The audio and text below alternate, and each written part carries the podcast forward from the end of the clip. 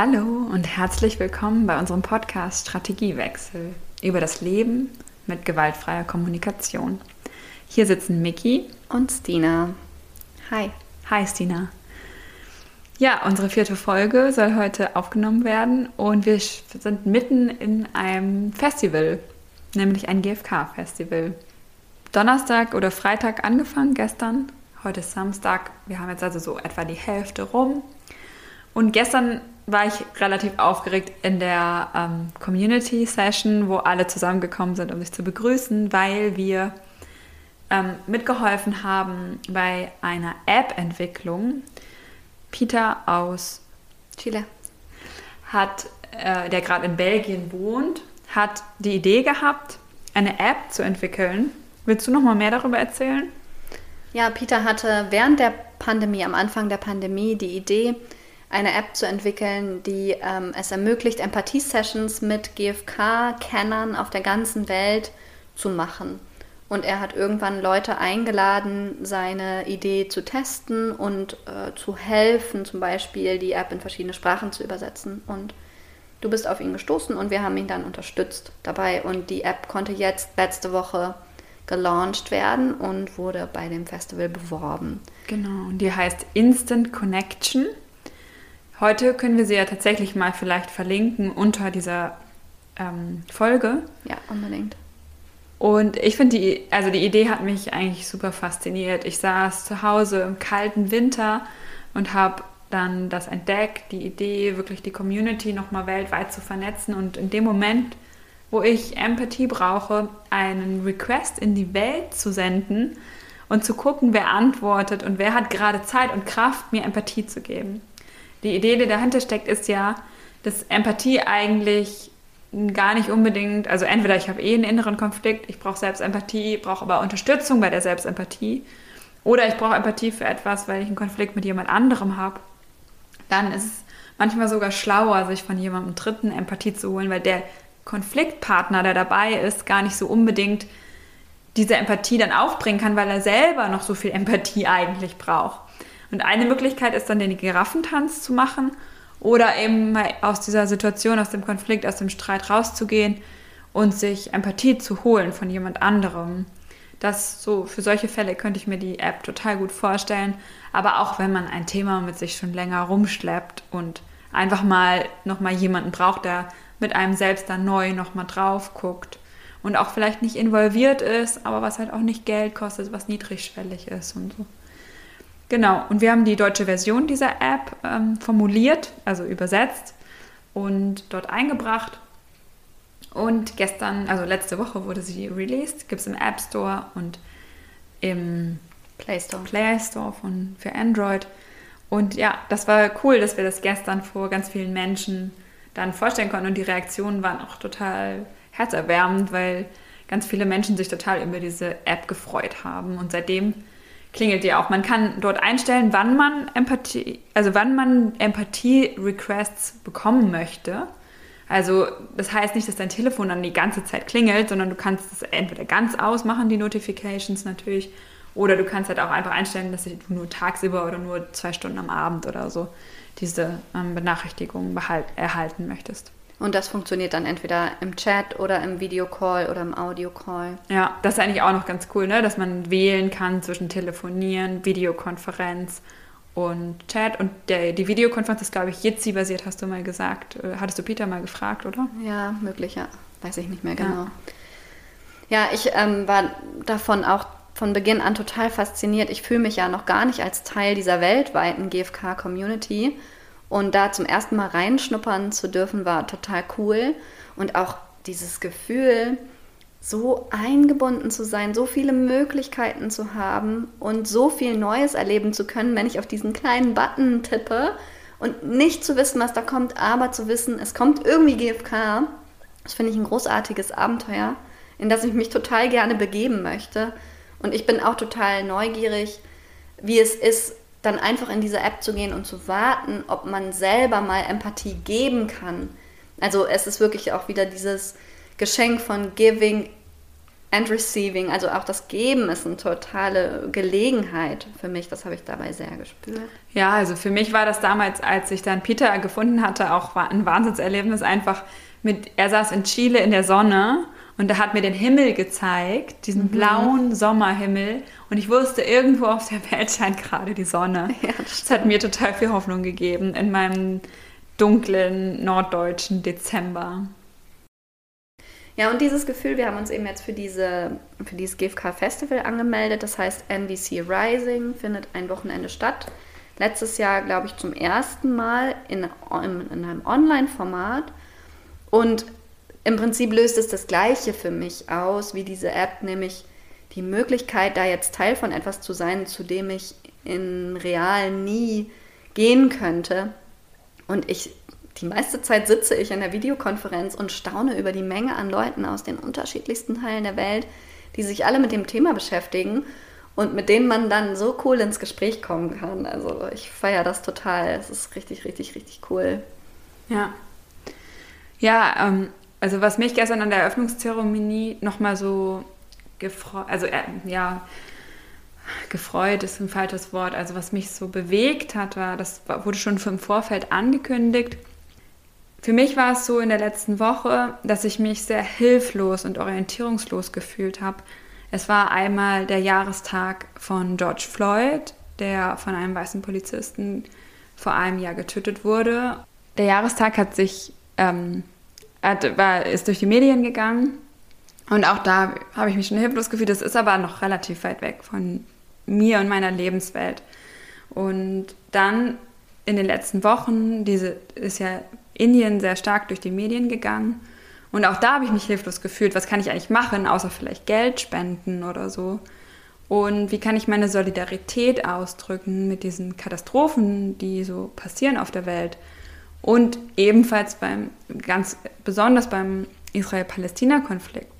Und als dann die E-Mail kam, dass wir, ja, dass viele Menschen von, aus diesen Ländern da sein werden und wir gemeinsam trauern um die Opfer, dass wir uns gegenseitig Solidarität zeigen online, war ich total froh, dass ich so irgendwie etwas zeigen konnte an Solidarität, wirklich den Menschen, die dort leben.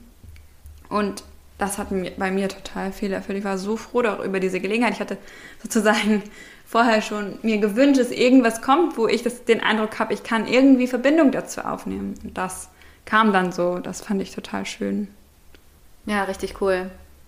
Ich fand es auch sehr beeindruckend, am Anfang einmal kurz einen Einblick zu bekommen, wie GFK sich ausdrückt überall auf der Welt. Also es ist ja nicht so, dass die Leute, die damit ähm, beruflich zu tun haben, alle Coaches sind, sondern es gibt ganz unterschiedliche Schaffensfelder. Manche machen Community Work, manche machen politische Arbeit, machen, manche machen Aufarbeitung von Konflikten, manche machen Angebote für Kinder. Das war total cool. Oder auch ökologische äh, Aktionen. Und mich hat diese Vielfalt total fasziniert. So ein bisschen hatte ich ja auch schon heute gesagt, könnte man auch, wenn man nicht weiß, worum es geht, den Eindruck haben, was ist das für eine Sekte irgendwie, die treffen sich und benutzen alle diese Wörter und beziehen sich irgendwie alle auf so eine gemeinsame Idee. Und es gibt für Zoom-Konferenzen sogar vier klare Gebärden. Also ich fühle mit dir, danke, ich trauere mit dir oder ich ähm, feiere mit dir. Genau. Und diese Vielfalt nochmal zu sehen, also dass, dass sie nicht die Welt kleiner macht, sondern das alles ermöglicht und ganz viele Ausdrucksweisen findet, das hat mich auch nochmal sehr erfreut. Fand ich richtig gut. Mhm. Und Du hast ja heute Morgen ganz früh schon an einem Workshop teilgenommen. Also es ist ein Festival, was weltweit ist und deswegen sind die Zeiten ziemlich unmöglich. Also man kann auch um 2 Uhr nachts an einem Workshop teilnehmen, weil bei denen dann gerade eine andere Uhrzeit ist. Und äh, du hattest einen über Bitten gemacht, oder? Ja, genau. Was ja. war das? Ein bestimmtes Thema rund um Bitten oder Einführung in, die, in Bitten? Ja, warte mal, ich gucke mal kurz in meine Notizen. Ja, es ging schon irgendwie um eine Einführung und um die Frage, wie wir eben Bitten gut stellen können und was sie bedeuten in der GfK, mit Ranjita Yeurka. Ich sage ihren Namen bestimmt nicht richtig. Und ich habe doch einiges gehört, was mir äh, die Möglichkeit gegeben hat, nochmal neu darüber nachzudenken. Ich fand zum einen einen Übeimpuls von ihr total spannend. Sie hat uns zu Anfang gebeten, uns kurz eine Situation vorzustellen, in der jemand etwas getan hat, mit dem wir uns nicht wohlgefühlt haben. Und dann erstmal zu sagen, was beobachte ich, was fühle ich, welche meiner Bedürfnisse sind nicht erfüllt. Und dann hat sie uns noch nicht gebeten, eine klare Bitte zu formulieren, sondern erstmal gesagt, welche Gründe habt ihr, die Bitte nicht zu stellen? Und das war echt ein bisschen schmerzhaft darüber nachzudenken, weil ich mir eingestehen muss, dass ich ganz oft darauf verzichte, meine Bitten zu stellen. Also für mich sind es zum Beispiel so Gründe wie, ich bin überzeugt, es geht schneller und ich bin effizienter, wenn ich mir einfach selber Empathie gebe. Und dahinter steckt aber vor allen Dingen eine große Angst, was passiert, wenn ich diesen Prozess unterbreche und sage, stopp mal, ich brauche gerade was, würdest du ähm, mir kurz zuhören und hören, was ich brauche. Also ich habe große Angst, einem anderen Menschen zu sagen, in der Situation mit dir sind meine Bedürfnisse nicht erfüllt. Also ich finde es ganz schwer zu daran zu glauben, dass es mir möglich ist zu transportieren, dass ich die andere Person dafür nicht verurteile. Ich habe da immer noch eine riesengroße Scheu vor. Und außerdem kostet mich, es mich auch immer noch sehr viel ähm, Zeit, vor allen Dingen, klare Bitten zu formulieren. Also ich bin inzwischen ganz schnell bei meinen Bedürfnissen und Gefühlen, aber dieser Formulierungsprozess, der braucht immer ein bisschen. Und mhm. dann denke ich hinterher oft, naja, jetzt ist der Zug abgefahren, kann ich mir auch irgendwie selber erfüllen. So. Bist du da auch sehr perfektionistisch? Das hängt ja wahrscheinlich so ein bisschen zusammen, wenn du denkst, du willst einer anderen Person um etwas bitten, dann denkst du, ich kann nicht einfach jetzt stolper die Polter hier was bitten, sondern das muss dann schon auch richtig gut formuliert sein und richtig frei von Urteilen sein. Mir ja. passiert es ganz oft, dass ich, wenn ich bitte, nochmal schnell ein Urteil unterschiebe. Ja, also ich habe nochmal äh, mir vorgenommen, mir vielleicht auch nochmal so ein Bitten-Mantra zu überlegen, was kann ich sagen in so einer Situation wie die, die ich da neulich erlebt habe, die ich als Beispiel genommen habe, denn sie ist wahrscheinlich relativ typisch. Und es könnte vielleicht sowas sein wie, stopp mal kurz, ich muss einmal kurz sagen, dass ich mit dir etwas nochmal genauer besprechen möchte, bevor du weiterredest oder irgendwie sowas. Mhm. Also dass ich mir einfach irgendwie so ein bisschen einen Allgemeinplatz überlege, um die Situation zu unterbrechen und mir eine Gelegenheit zu schaffen, dann zu bitten, richtig. Und dann gab es noch einen interessanten Gedanken. Und zwar ist es möglich, sich auf so ein Gespräch vorzubereiten und eine Bitte vorzuformulieren, wenn man sich mit sich selbst verbunden hat. Und dann passiert es im Gespräch aber ganz häufig so, dass man, weil man ja die Perspektive des anderen erst dann wieder frisch einbezieht, nochmal ganz andere Bedürfnisse auf den Tisch kommen. Das heißt, diese Vorbereitung ist vielleicht für mich hilfreich, aber ich muss trotzdem offen bleiben dafür, dass ich dann ganz wach zuhöre und schaue, was noch alles da ist und eventuell ganz neue Bitten brauche und formuliere. Und das fand ich irgendwie ja, ein bisschen beunruhigend und aber auch, auch beruhigend, dass diese Vorbereitung nötig ist, aber auch nicht so nötig, weil wichtig ist es eigentlich präsent im Moment zu sein und in Verbindung mit der Person gegenüber und wirklich auch in diesem Bittengespräch die Verbindung zu suchen und nicht einfach nur mich und meine perfekte Bitte jetzt auszudrücken. Also eine Bitte ist dann auch wiederum keine Botschaft, sondern doch eine Verbindungsmöglichkeit. Und wenn ich dann dem anderen nicht zuhöre, dann bringt mir diese ganze Bitte eigentlich nichts. Ne? Also ja, es genau. ist in den seltensten Fällen so, dass jemand dann einfach sagt, ah ja, erfülle ich dir. Das gibt es natürlich auch ganz oft, aber bei den schwierigeren Sachen kann es auch sein, dass es dann ein, eine kleine Verhandlung gibt oder hm, ich glaube, ich hatte noch den Satz im Kopf, ähm, vielleicht sagt jemand erstmal Nein und dann fragst du, was brauchst du denn, um diese Bitte zu erfüllen?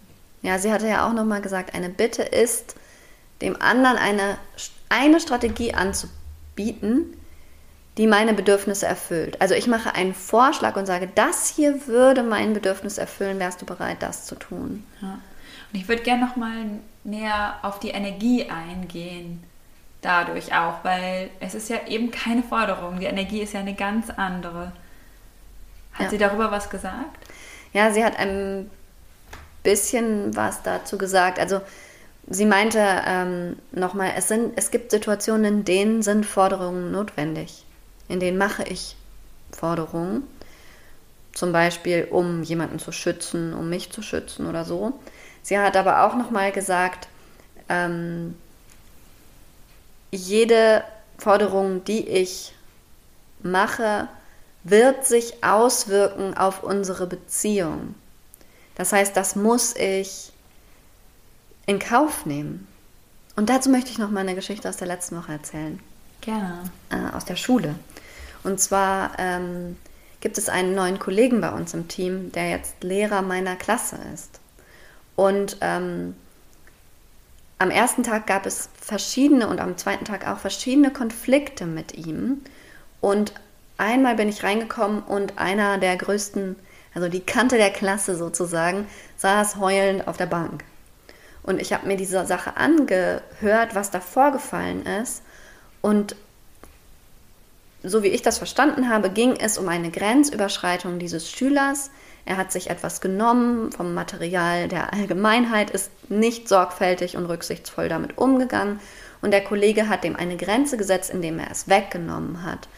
Und der Schüler hat sich aber dadurch so angegriffen und verunsichert gefühlt, dass er in den Konflikt gegangen ist. Und dann gab es ein Gespräch, ein Konfliktgespräch und am Ende saß dieser Schüler weinend auf der Bank. Und ähm, ich habe dann ein Gespräch zwischen den beiden so ein bisschen moderiert, um rauszufinden, was da los ist. Und ich habe nochmal festgestellt, dass dieses Kind, wie glaube ich auch viele andere Kinder, echt lange brauchen, um Vertrauen zu fremden Erwachsenen aufzubauen.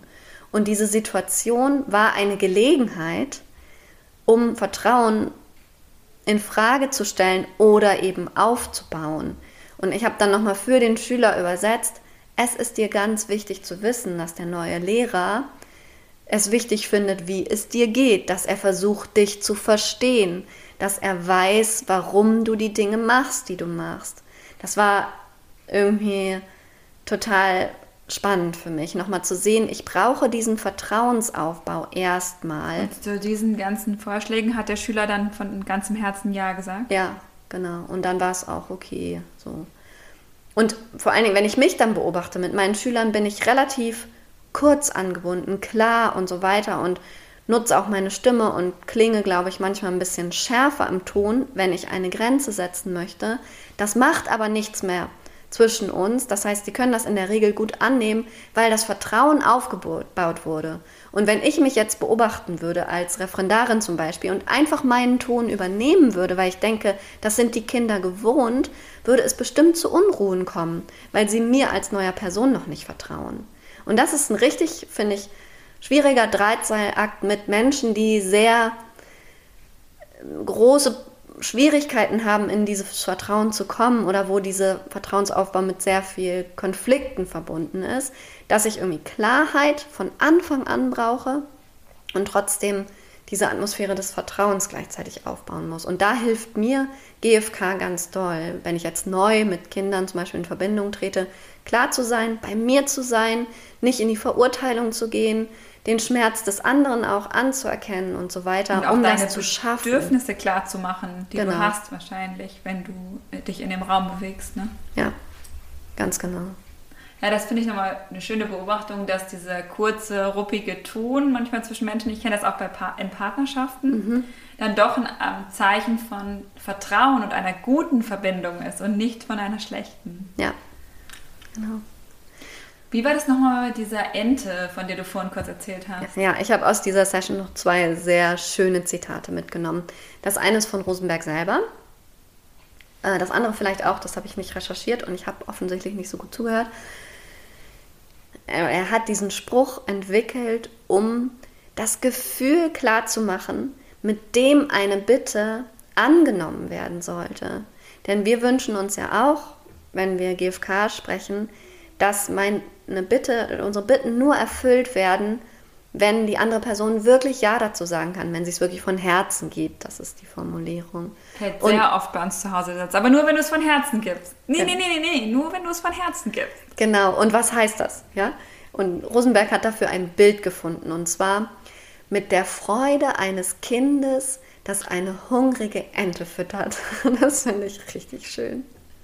Und das zweite Zitat, was ich auch super wichtig finde, war We are not asking for air in our lungs, we are asking for flowers on our table. Das hilft mir zum Beispiel, wenn ja. ich sage, ich habe so Schwierigkeiten, Bitten zu stellen. Ich bitte doch den anderen nicht darum, Lebensnotwendiges für mich zu tun, sondern einfach nur mein Leben noch ein bisschen schöner zu machen. Und es ist nicht schlimm, darum zu bitten. Ich habe dabei nochmal daran gedacht, wir hatten das, glaube ich, schon einmal erwähnt, dass es halt cool ist, eine Bitte zu stellen. Also eine Möglichkeit ist, mir vorher schon zu überlegen, wie erfüllt, was ist wirklich mein Bedürfnis, was ist dann die Strategie, also das zu sortieren und dann noch zu überlegen, welche Strategien habe ich noch. Weil wenn ich dort ankomme und es ist plötzlich the air in the lungs, die ich da, um die ich bitte, dann wird es schwierig für den anderen Ja zu sagen. Und dann wird es schwierig sein, dass die Energie, die du gerade beschrieben hast, darüber kommt. Also ich denke, das ist wirklich was, wo ich mich vorher gut klären möchte, bevor ich so eine, also eine schwierige Bitte stelle, was mache ich eigentlich, wenn der Nein sagt? Also flippe ich dann aus? Oder habe ich direkt im Kopf, ah ja, dann meine Zweitlieblingsstrategie? Ja, und dafür braucht es dann auch nochmal mehr als GFK, um in diese Haltung reinzukommen, weil im Prinzip brauche ich dafür ja schon so ein Grundbewusstsein von, es geht mir gut, ich bin beschenkt, für mich ist gesorgt, also so ein Grundvertrauen in meine Situation um dem anderen nicht in der Neediness zu begegnen. Ja. Ich habe auch gelernt in der Jahresausbildung, dass es bestimmte Bedürfnisse gibt, die ich mir nur selbst erfüllen kann. Das ist Selbstwert und es ist auch Fürsorge. Also dass ich, dass es zum Erwachsensein dazugehört, für diese Dinge erstmal selbst zu sorgen, weil mir niemand anders Selbstwert geben kann, nur ich und auch nur ich oder ich bin als Erwachsene dafür verantwortlich, mich um mich zu kümmern. Als Kind ist das etwas anderes. Ich habe ähm, noch eine schwierige Frage. Die kommt mir jetzt so, über die habe ich letzte Woche ein paar Mal nachgedacht. Und zwar fällt es mir grundsätzlich schwer, andere Erwachsene um Dinge zu bitten. So. Zumindest, wenn ich schon in einer schwierigen Situation bin, also wenn mir etwas fehlt sozusagen. Und es gibt Dinge, um die es mir besonders schwer fällt zu bitten. Das ist zum Beispiel Interesse. Ist Interesse ein Bedürfnis? Das wollten wir nochmal ausdiskutieren, oder? Ich weiß es nicht genau. Vielleicht können wir es an der Situation ausdiskutieren. Ich erzähle erstmal. Ich glaube, darunter liegt gesehen werden. Genau. Ich habe neulich schon mal mit jemandem darüber diskutiert.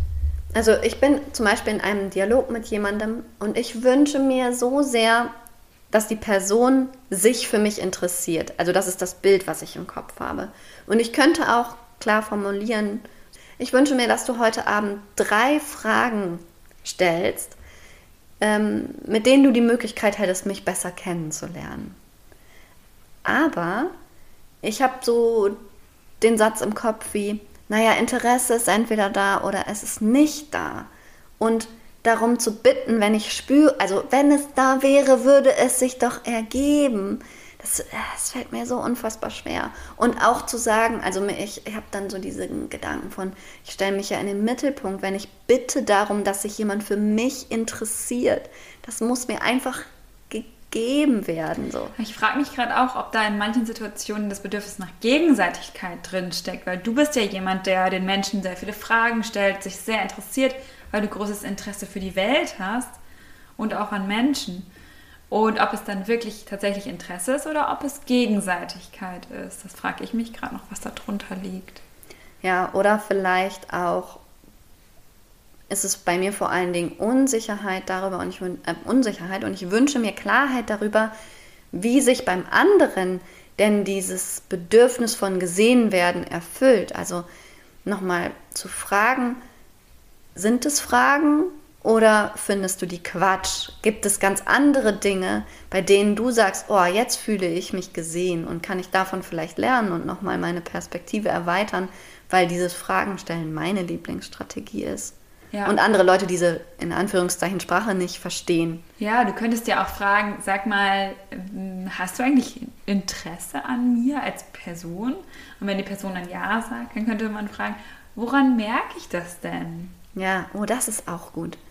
Woran merke ich, dass du Interesse hast, mit mir ja. im Gespräch zu sein, mich kennenzulernen, ja. was auch immer. Mhm.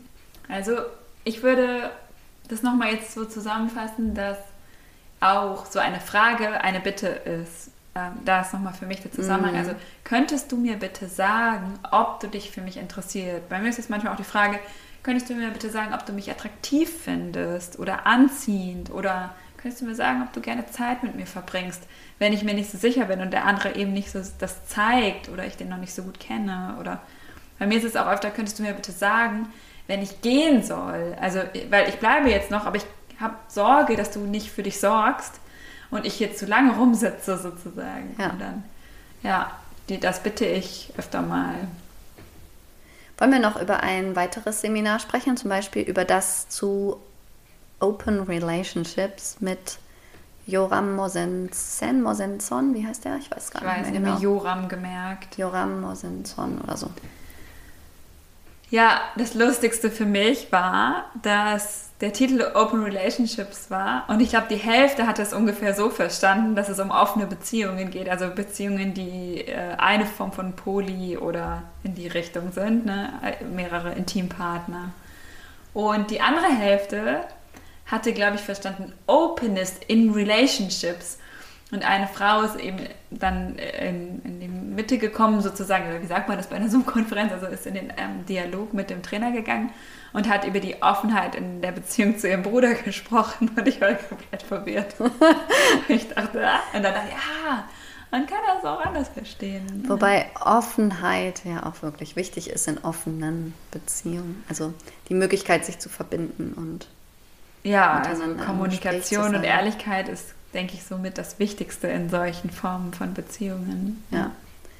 Ja, das Seminar war toll, fand ich. Er hat ja eigentlich vor allen Dingen mit ein paar Leuten Dialog, äh, Dialoge kann man gar nicht sagen, so Empathie-Sessions gemacht. Mhm, und er hat ja auch Rollenspiele einfach gemacht. Ne? Er hat ja die andere, den anderen Part übernommen, hat gefragt, welche mh, konträren Bedürfnisse, welche ja, also er hat ähm, immer Situationen gesucht, wo der eine Partner ein Bedürfnis hat und der andere ein Bedürfnis hat.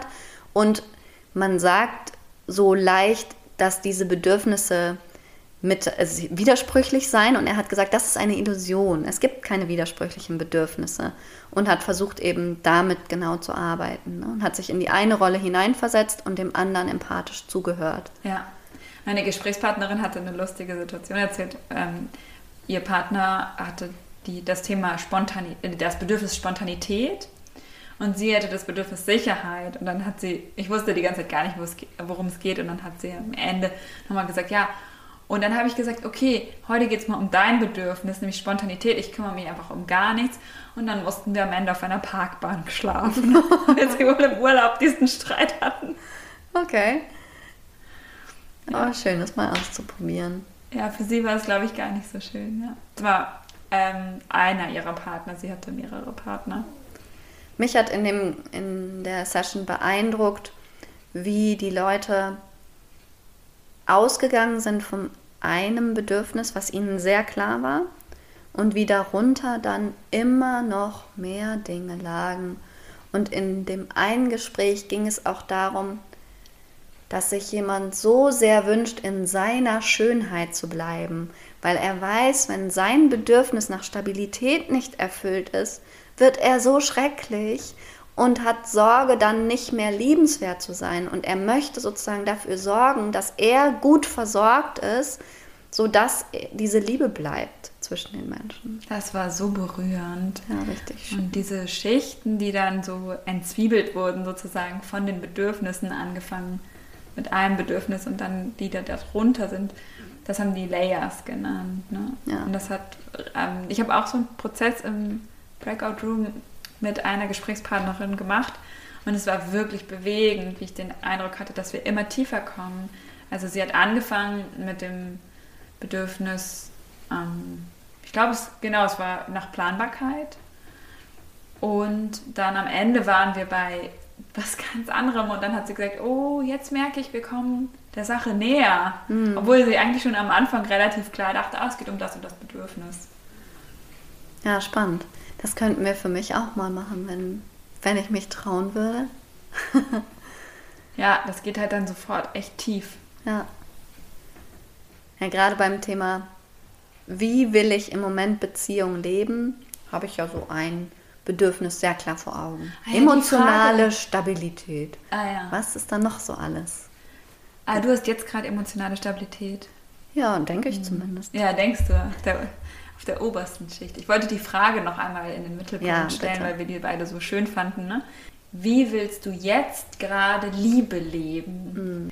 Erstmal hat er das sehr nochmal in seinen biografischen Kontext gesetzt und gesagt, ich war schon mit zwei Frauen gleichzeitig zusammen ich war schon mit einer, in einer offenen Beziehung, wo jeder Intimkontakte haben konnte mit anderen. Ich war schon in einer monogamen Beziehung und damit ging es mir gut. Und das ist halt so ein, nicht unbedingt auch eine Entscheidung fürs Leben sein muss, sondern ganz viel auch vom Partner abhängt, von der Partnerin, ganz viel von der eigenen Lebenssituation, vielleicht auch sogar vom Alter oder vom Entwicklungs- oder Sicherheitsstand, der gerade so da ist. Und ähm, dass diese Frage immer wieder gestellt werden kann. Wie willst du jetzt gerade Liebe leben? Ich habe mich mit einem Mann unterhalten aus Kanada. Der war, weiß ich nicht, so Ende 50 würde ich schätzen. Und hat erzählt, dass er eben auch schon auf sehr unterschiedliche Weise Leben, äh, Liebe in seinem Leben gelebt hat. Im Moment ist er mit einer Frau zusammen seit zehn Jahren, aber er war auch schon in homosexuellen Beziehungen und auch in polyamoren Beziehungen. Und er meinte, dadurch, dass er so vielfältige Erfahrungen hat, fällt es ihm schwer, bei dem, was er gerade hat, zu bleiben. Er denkt dann manchmal, das andere war ja auch mal lebendig und ich habe es mir erfüllt. Was ist denn jetzt damit? Unterdrücke ich das oder brauche ich es nicht mehr? Und er hat auch darüber gesprochen, wie schwer es für ihn ist, in diesen Beziehungsfragen zu unterscheiden, was ist ein Gedanke, und was ist tatsächlich ein Bedürfnis. Das fand ich sehr spannend. Mhm. Und für mich war es einfach super schön, mich mit diesen unterschiedlichsten Menschen darüber zu unterhalten. Ich muss es noch einmal sagen, das war dieser Mann zum Beispiel. Dann habe ich mich unterhalten mit einer Frau aus Estland, die mehrere deutsche Boyfriends hatte.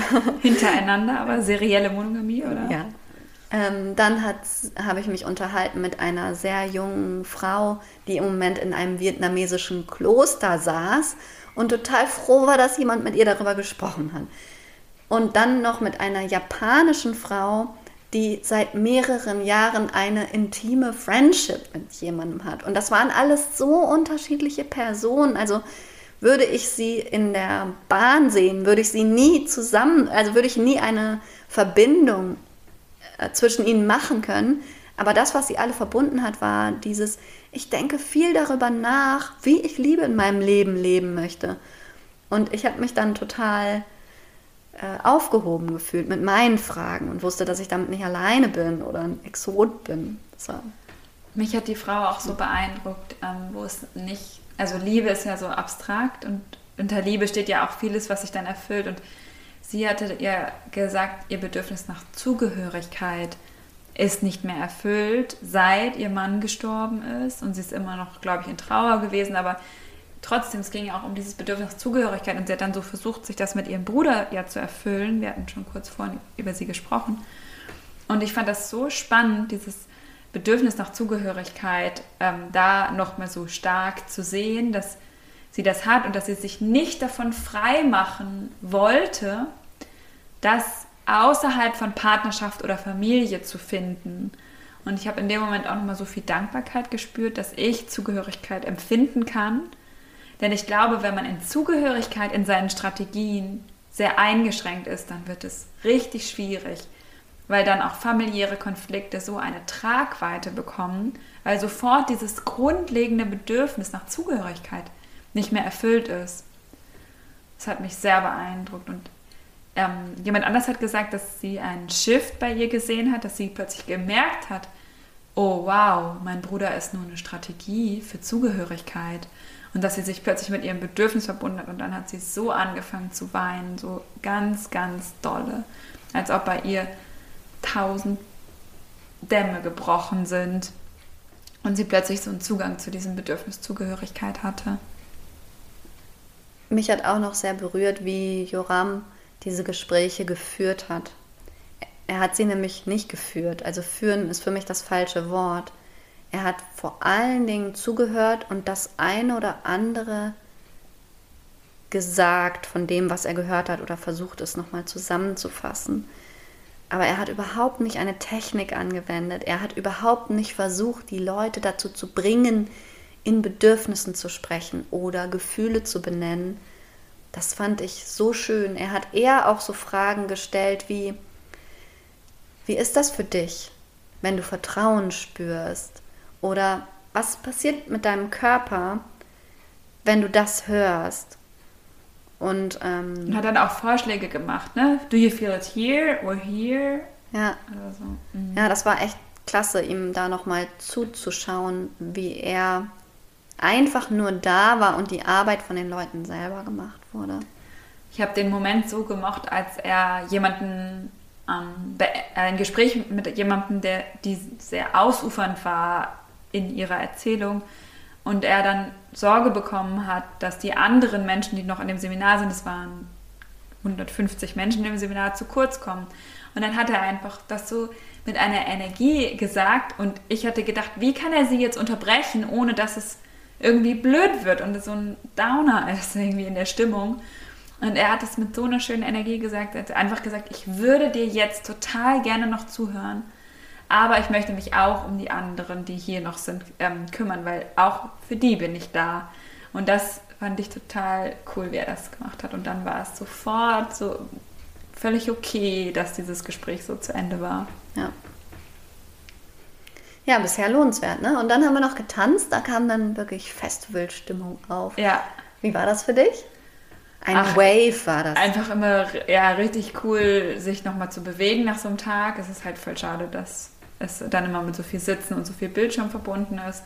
Aber dieses Festival-Ding, vielleicht um das nochmal so abzuschließen, dass ich die Möglichkeit habe, mit einem Ticket so viele verschiedene Trainer kennenzulernen. Das ist ja ist ähnlich wie bei einem echten Festival, wo du halt mit einem Ticket ganz viele verschiedene Bands sehen kannst und eben nicht nur ein Seminar oder ein Konzert bei einer. Und das ist voll aufgegangen bisher für mich, dass man einfach auch reingucken kann, auch wieder gehen kann, wenn die Stimmung dann doch nicht so ist. Also ich kann es nur empfehlen. Es gibt auch dieses Jahr wahrscheinlich noch ein Online-Festival ähm, mit deutschen Trainern. Sagen wir dann nochmal, wenn es soweit ist. Ja, im Herbst. Ich bin traurig, dass ich die Non-Talent Show, heißt die so? No Talent Show? Am Montag zum Abschluss verpasse. Da Gibt's würde die? ich so gerne mitmachen. Aber die ist zu einer Uhrzeit, wo du arbeiten musst. Ja, sie ist Montag um drei. Und ich träume davon, dass ich da irgendwann mal stehe und Let It Go aus Frozen singe. Ich möchte eigentlich auch, dass du mitmachst.